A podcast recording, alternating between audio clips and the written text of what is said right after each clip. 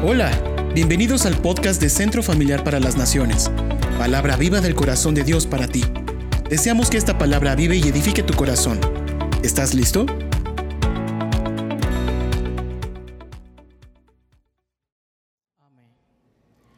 En esta tarde te quiero compartir del tema, Dios me podrá sorprender una vez más. Es una pregunta. Dios me podrá sorprender una vez más. Ese es el título de la predicación. Y te quiero leer una anécdota sobre el evangelista de L. Moody. Dice, aunque se había criado en la iglesia, era un ignorante espiritual. Cuando se fue a Boston para hacer fortuna, empezó a asistir a una iglesia donde se predicaba la Biblia. En abril de 1855, un maestro de la escuela dominical vino a la tienda donde trabajaba y lo llevó a Cristo. Un mes más tarde, cuando solicitó ser miembro de la iglesia, todo el mundo supo que no sabía nada de la Biblia. Uno de sus profesores de la escuela dominical escribió después, nunca me había encontrado con un candidato a la membresía con tan pocas posibilidades de ser un cristiano con principios claros y firmes, y mucho menos de poder ser de alguna utilidad a los demás. Si tú conoces un poco sobre la vida de este evangelista, este evangelista Dios lo utilizó en los Estados Unidos con gran poder, con gran unción, recorriendo todo ese país y aún otros. Pero sabes, todas las cosas tienen un origen, todas las cosas tienen un principio. Y la palabra de Dios, si pusiste atención a lo que leímos, dice, porque los que menospreciaron el día de las pequeñeces se alegrarán. Yo creo que Dios nos puede sorprender una vez más. Y sabes, conforme vamos creciendo, vamos perdiendo la capacidad de sorprendernos. A diferencia de un niño, esto es parte de su naturaleza, el sorprenderse. No necesitas mucho para poder sorprender a un niño, pero al parecer cuando vamos creciendo, vamos perdiendo esa capacidad de sorprendernos porque aparentemente maduramos en muchos aspectos, pero algo a lo cual Cristo pidió a sus discípulos era precisamente esto que no dejasen de ser como niños, infantiles, berrinchudos, no, obviamente no se estaba refiriendo a esto Cristo. Cristo precisamente a esta actitud se estaba refiriendo. Y esto está en Mateo capítulo 18, versículo 3, y dijo, de cierto os digo, que si no os volvéis y os hacéis como niños, no entraréis en el reino de los cielos. Cristo estaba en un momento predicando, dando sus enseñanzas y a los niños los estaban alejando, pero Cristo les dijo, dejadlos, porque de los tales es el reino de los cielos y es cuando les dice precisamente este pasaje. Debemos de tener esa capacidad de siempre dejarnos sorprender por lo que Dios pueda hacer. Nuestro crecimiento en una manera natural nunca nos tiene que llevar a dejarnos de sorprender por las cosas que Dios puede y las cosas que Dios desea seguir haciendo en nuestra vida. Quiero que veamos ciertas actitudes precisamente que nos llevan a perder esa capacidad de sorprendernos. Y la primera eh, actitud, ahí mismo en Zacarías 4.10, nos da la palabra menospreciaron. Y esta puedo ver que es la primera actitud que nos lleva a perder esa capacidad de sorprendernos, el menosprecio. ¿Por qué estaban ellos menospreciando? ¿O por qué el profeta menciona esto? Zacarías fue un profeta que habló durante el periodo en el cual la nación de Israel regresó de un cautiverio en Babilonia. Durante ese periodo que ellos regresan, tanto el profeta Ageo y Zacarías, que eran contemporáneos, estaban animando al pueblo de Dios a volverse a Él de todo corazón. Pero entre otras cosas que el profeta estaba animando era que reconstruyeran el templo. Pero sabes, muchos de ellos menospreciaban este templo porque lo comparaban con el templo primero, el templo del rey Salomón, un templo majestuoso, un templo eh, que no tenía dimensión en cuanto a lo económico que se había invertido. El menosprecio entonces viene de un punto de comparación. Y sabes, en una manera natural, como seres humanos tendemos a menospreciar. A Cristo lo menospreciaron. Él no estuvo exento de esto. Pero sabes, en nuestra naturaleza está el menospreciar, el hacer menos. Y vemos que este, esta actitud será un obstáculo para poder recibir y ver esa gloria, eso que Dios desea hacer en nuestras vidas. Cristo, ¿dónde nació? En un establo, en un pesebre, pero no se quedó ahí. Fue el Salvador y el libertador del mundo. El David, David, ¿a qué se dedicaba? Era un pastor de ovejas, pero no se quedó cuidando ovejas, sino se llegó a convertir en el rey de Israel. José el soñador fue un hombre vendido como un esclavo por sus hermanos, pero él tampoco se quedó como un esclavo. Él fue a llegar a ser el segundo más importante en toda la tierra de Egipto. Todas las cosas tienen un inicio y un principio. No menospreciemos los inicios, los comienzos, porque es algo que lleva en cierta manera un aspecto natural.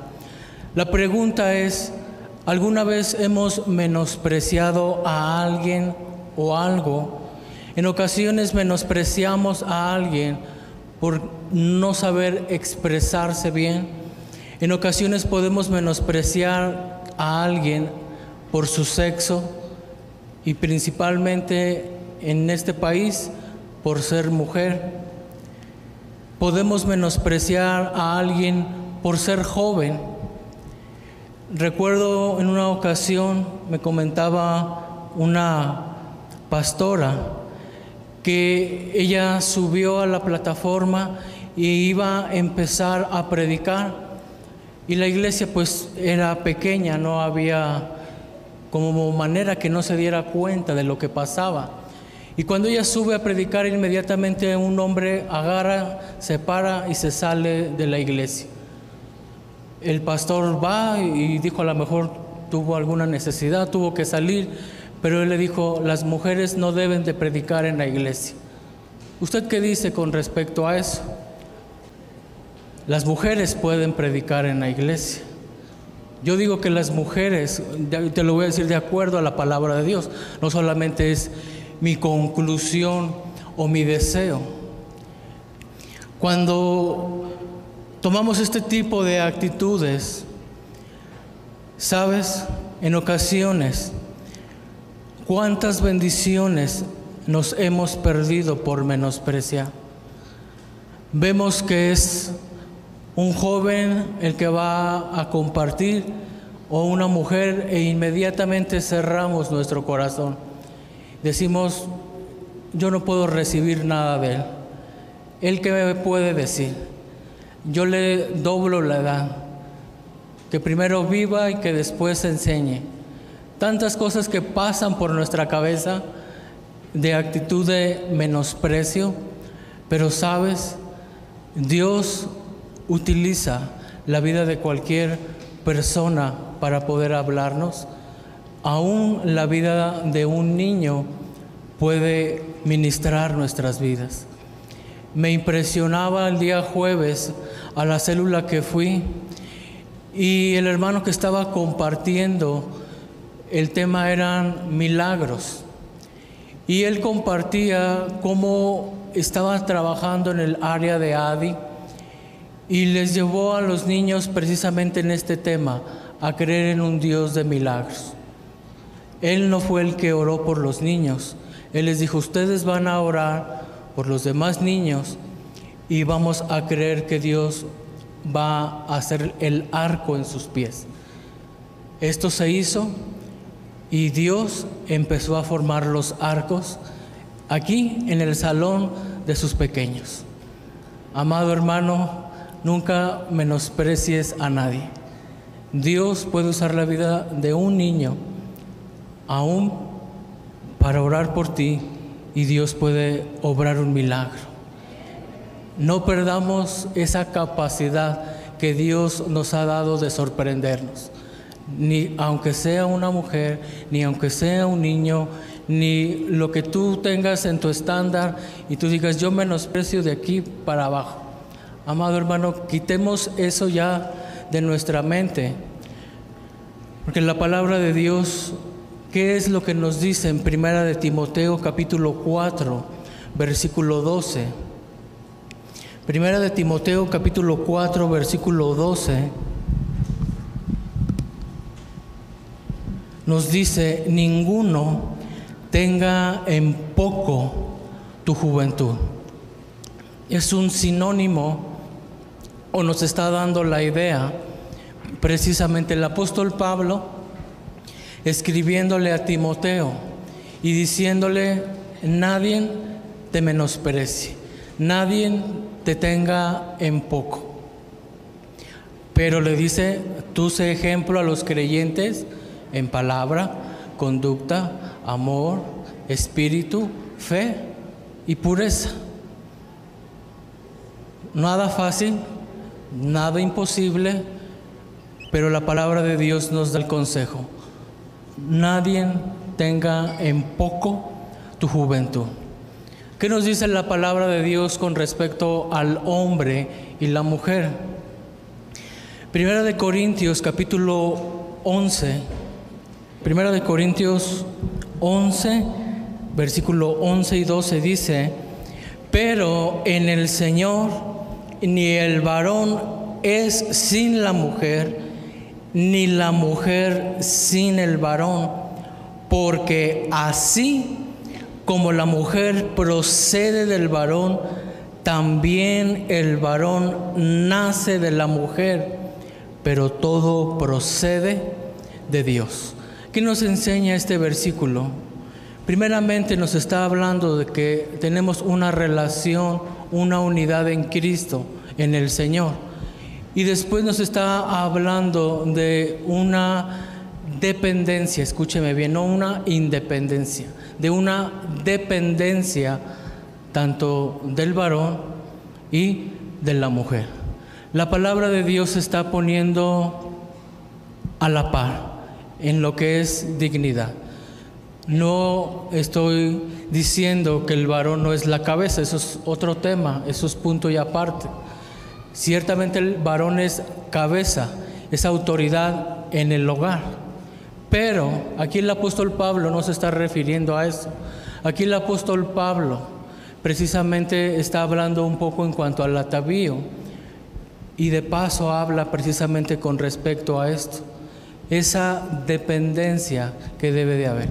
Entonces, si a los ojos de Dios, tanto el hombre y la mujer están en una misma dignidad, la mujer también puede predicar la palabra y en los hombres no debe de haber ningún sentimiento de menosprecio. Dios puede usar la vida de las mujeres en una manera hermosa. Y la historia nos habla, ahorita se me viene a la mente la vida de Catherine Kuhlman, una mujer que Dios usó en milagros, en sanidades, donde solamente estaban adorando a Dios. Y sillas, cientos de sillas de ruedas ahí a un lado, porque Dios ya había hecho el milagro de levantar a aquellos que no podían caminar. Y si tú puedes leer la biografía de esta mujer, una mujer usada por el poder y la unción del Espíritu Santo. Así que mujer que tú estás aquí, no te menosprecies.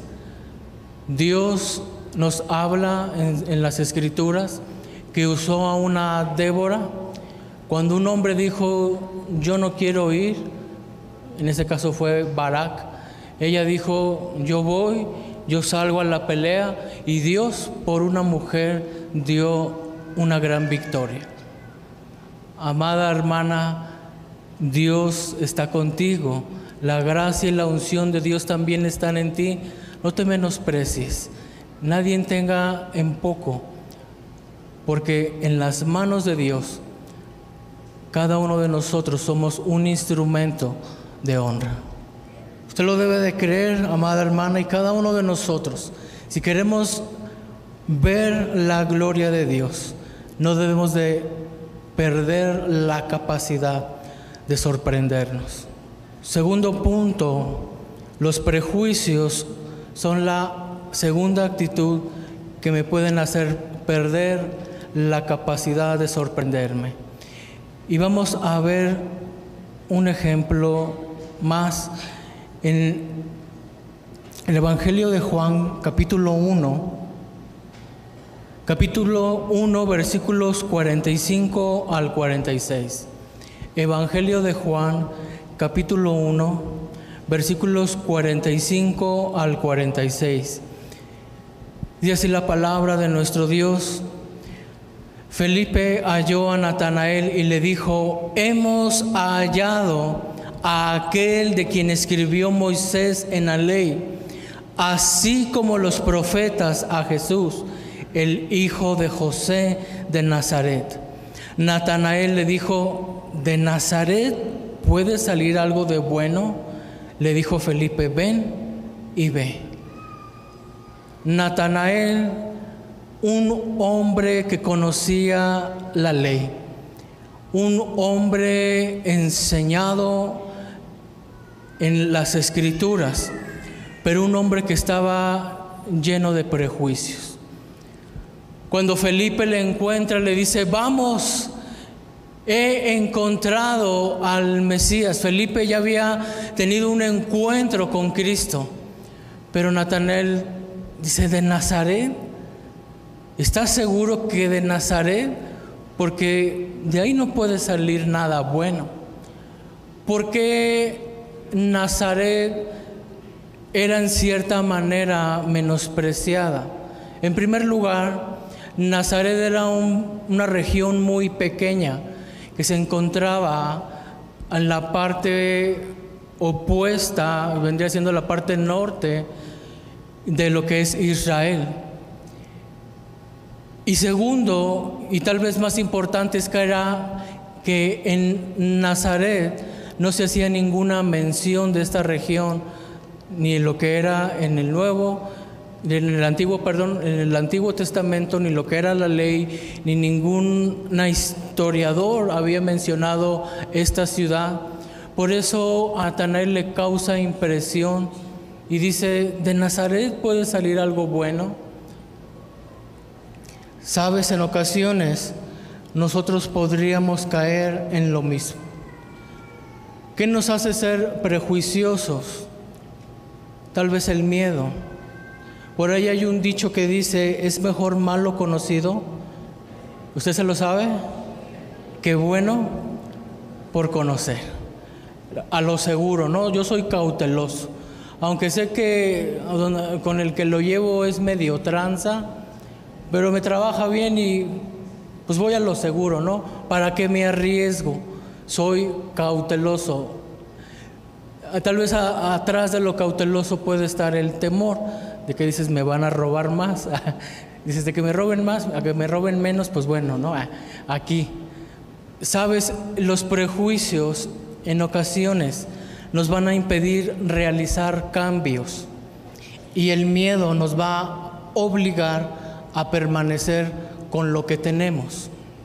Este hombre, tal vez podríamos decir, Natanael estaba siendo muy cauteloso, no quería equivocarse y de todos los que estaban diciendo que él era el Mesías, como él ser uno más de los que estaba siguiendo y decir, ah, sí, sí, sí, es él.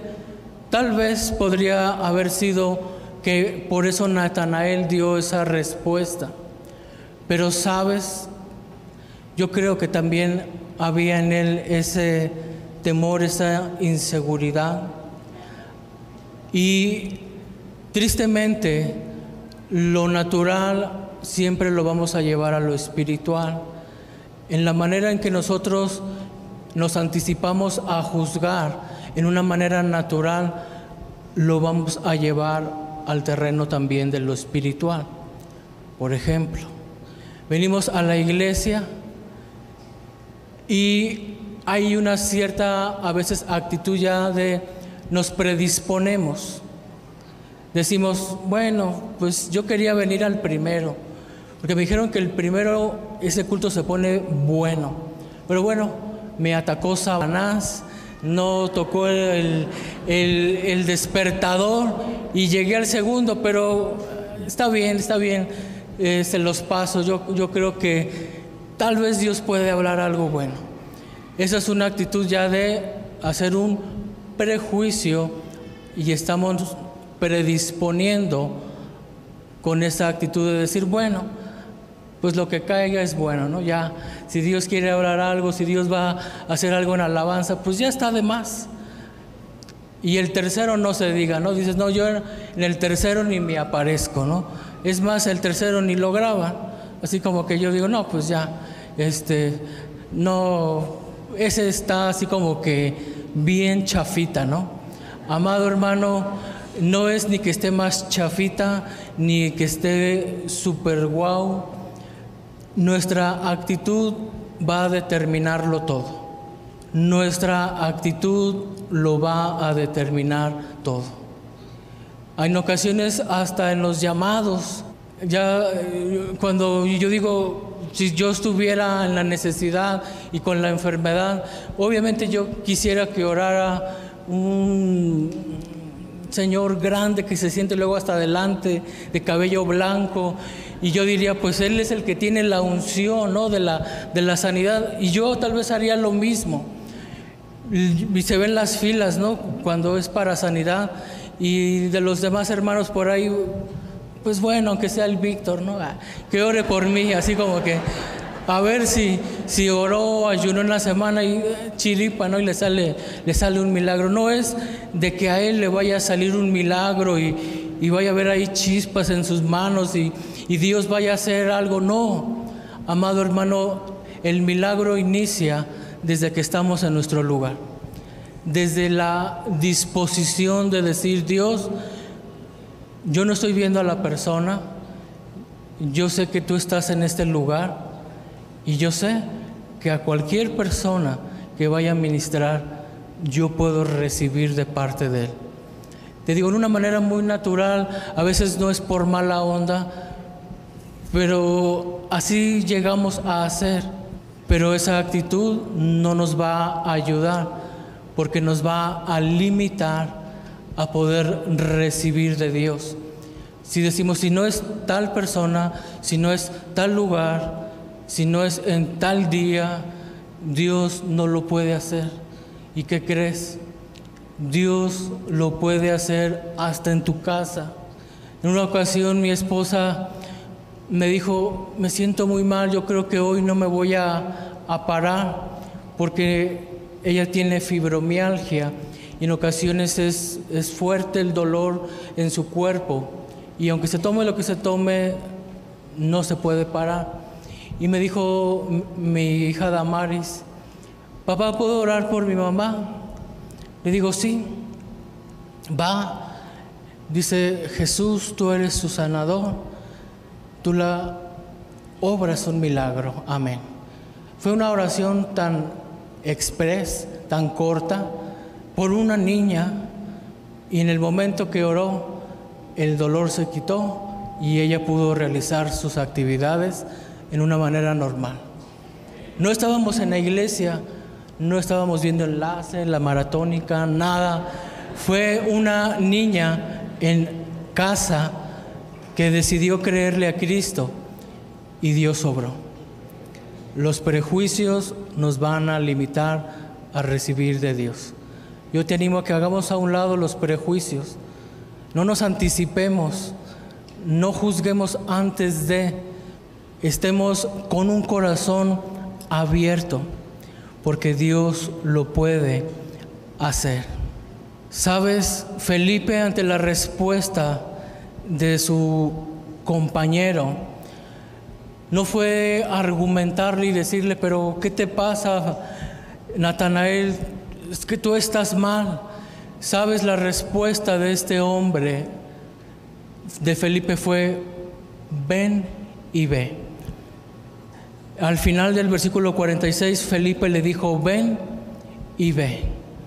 Si tú dices, yo soy hasta no ver, no creer, hasta no tocar o no sentir, yo no lo creo, le dijo en pocas palabras, ve y convéncete por ti mismo. Si tú crees que hoy Dios puede obrar en tu cuerpo, Dios puede sanar tu economía, Dios puede salvar en tu hogar, convéncete por ti mismo y ven y ve la obra que Dios puede hacer. Porque le dijo el Señor Jesús, porque el Señor Jesús se acerca a Natanael y le dijo, cosas mayores que estas verás. Y yo creo que podemos ver la gloria de Dios porque lo que desata el poder de Dios es nuestra fe.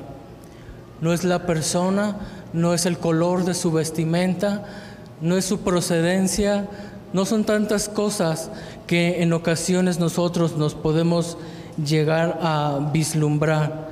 Es Dios haciendo su obra. El profeta Samuel, Dios lo manda a ungir al que sería el próximo rey. Y él llega y ve a Eliab. Eliab era el hijo mayor, era un hombre corpulento, fuerte, de buen parecer, y el profeta Samuel por dentro dijo, de seguro delante de mí está el ungido de Jehová. Pero ¿qué fue lo que le contestó Jehová? No mires a su parecer ni a lo grande de su estatura, porque lo que mira el hombre, Dios no mira eso. Amado hermano, hay tantos ejemplos con respecto a esto y cómo Dios sorprendió aún a sus siervos, a sus profetas, a sus escogidos. Dios nos podrá sorprender hoy. Todo es nuestra actitud y nuestra fe. Un último ejemplo, Salmos capítulo 78, versículo 19.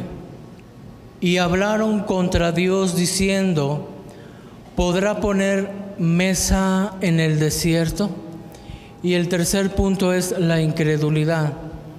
Salmos 78, 19. ¿Podrá poner Dios mesa en el desierto? El pueblo de Israel se encontraba durante mucho tiempo, 40 años, caminando en el desierto. Y llegó un punto en el cual llegó la escasez, llegó la necesidad, y se hicieron esta pregunta, ¿Dios nos podrá dar de comer en medio del desierto. Dios te podrá bendecir en medio de tu desierto. Dios te puede bendecir en medio de tu necesidad. Dios te puede bendecir en medio de esa soledad, de esa aparente, dices, Dios me ha olvidado, Dios me ha dejado a un lado. Si tú te has llegado a preguntar esto, Dios sorprendió a su pueblo y les envió codornices, les envió alimento hasta que se saciaran y algunos pues le entraron del más, ¿verdad? Si tú les, les hasta por las narices les estaba ya. Pero bueno, eso es punto y aparte. Aquí lo que voy es, amado hermano, nunca retemos a Dios. En lo único en lo cual Dios nos dice que lo podemos probar es en los diezmos y en las ofrendas. Jamás nos atrevamos a retar a Dios si Él lo puede hacer. Porque Dios lo va a hacer, te va a sorprender. En la semana, eh, en una parte de, mi cuerpo, en mi piel, empezaba a, a arderme y a descarapelarse. Y yo iba al baño, me limpiaba y a las horas otra vez sentía ardor y la piel como escamosa. Yo dije, Dios, si quieres que predique de esto, ah. Y Dios me estaba diciendo, te puedo sorprender.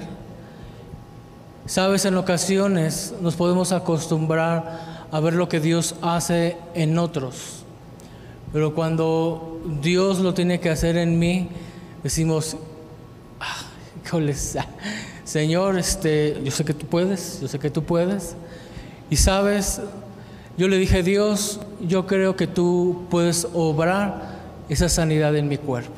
Antes de acabar el día ya no había ardor y mi piel estaba como si no hubiera pasado nada. Amado hermano, Dios nos puede sorprender. No sé cuál es tu necesidad, no, sé qué es aquello en lo cual tú has estado clamando. Tal vez has estado pasando por tiempos de necesidad Tal vez has estado eh, con una actitud de decir, yo creo que Dios ya no puede bendecirme más, pero yo creo a lo que Dios dice en su palabra y su palabra dice que cosas mayores que estas veríamos. Si tu economía no ha estado bien, yo te recuerdo, por nada debes de estar afanoso. Su palabra dice, antes sean conocidas vuestras peticiones con toda oración y ruego. Si tú has estado enfermo, yo te recuerdo lo que dice su palabra. Ciertamente, Él tomó nuestras enfermedades y sufrió nuestros dolores, y por sus llagas hemos sido nosotros curados. Has estado clamando por un familiar, y le has estado diciendo, Dios, sálvale, Dios, rescátalo, Dios, sé misericordioso. El Señor Jesucristo en su palabra dice, cree en el Señor Jesucristo y serás salvo tú y toda tu casa. Para cada una de tus dudas, para cada uno de nuestros prejuicios, para cada una de nuestras actitudes que en ocasiones están poniendo en duda lo que Dios puede hacer, siempre hay una promesa que nos recuerda que Dios es fiel, que Dios aún puede y desea sorprendernos. Iniciamos leyendo en Zacarías capítulo 4, versículo 10. Dice, los que menospreciaron el día de, los, de las pequeñeces se alegrarán. Sabes, ese segundo templo fue reconstruido ese muro también fue levantado y Jerusalén volvió a levantarse. Yo no sé qué tan difícil tú puedas estar pasando y puedes decir, Dios ya no lo puede hacer. Amado hermano, debemos de renovar nuestra mente con la palabra de Dios. Dice las escrituras, y renovaos en el espíritu de vuestra mente. La mente es el área en el cual Satanás va a querer ganar ventaja. Pero la palabra de Dios dice que nosotros tenemos la mente de Cristo. Si hemos perdido esa capacidad para sorprendernos y hoy tú deseas ver la mano de Dios obrando en tu vida, en la vida de otra persona, en tu economía, una sanidad, está abierto aquí el altar y si tú quieres pasar, no es un culto de sanidades y milagros, pero el más importante está aquí, que es Dios. Yo te pido que tú te pongas en pie y si tú puedes creer, y si tú puedes decirle, Dios, yo sé que tú hoy me vas a sorprender. Yo sé que hoy tú vas a obrar un milagro. A la necesidad que tú estás pasando hay una promesa. Créela con todo tu corazón y dile, Dios, yo tomo esa palabra, yo la creo con todo mi corazón y yo recibo por la fe en Cristo Jesús. Gracias por haber escuchado este podcast. Te invitamos que nos sigas en las redes sociales de Centro Familiar para las Naciones Coacalco y conozcas más de Jesús a través de nuestro contenido y material que tenemos para ti.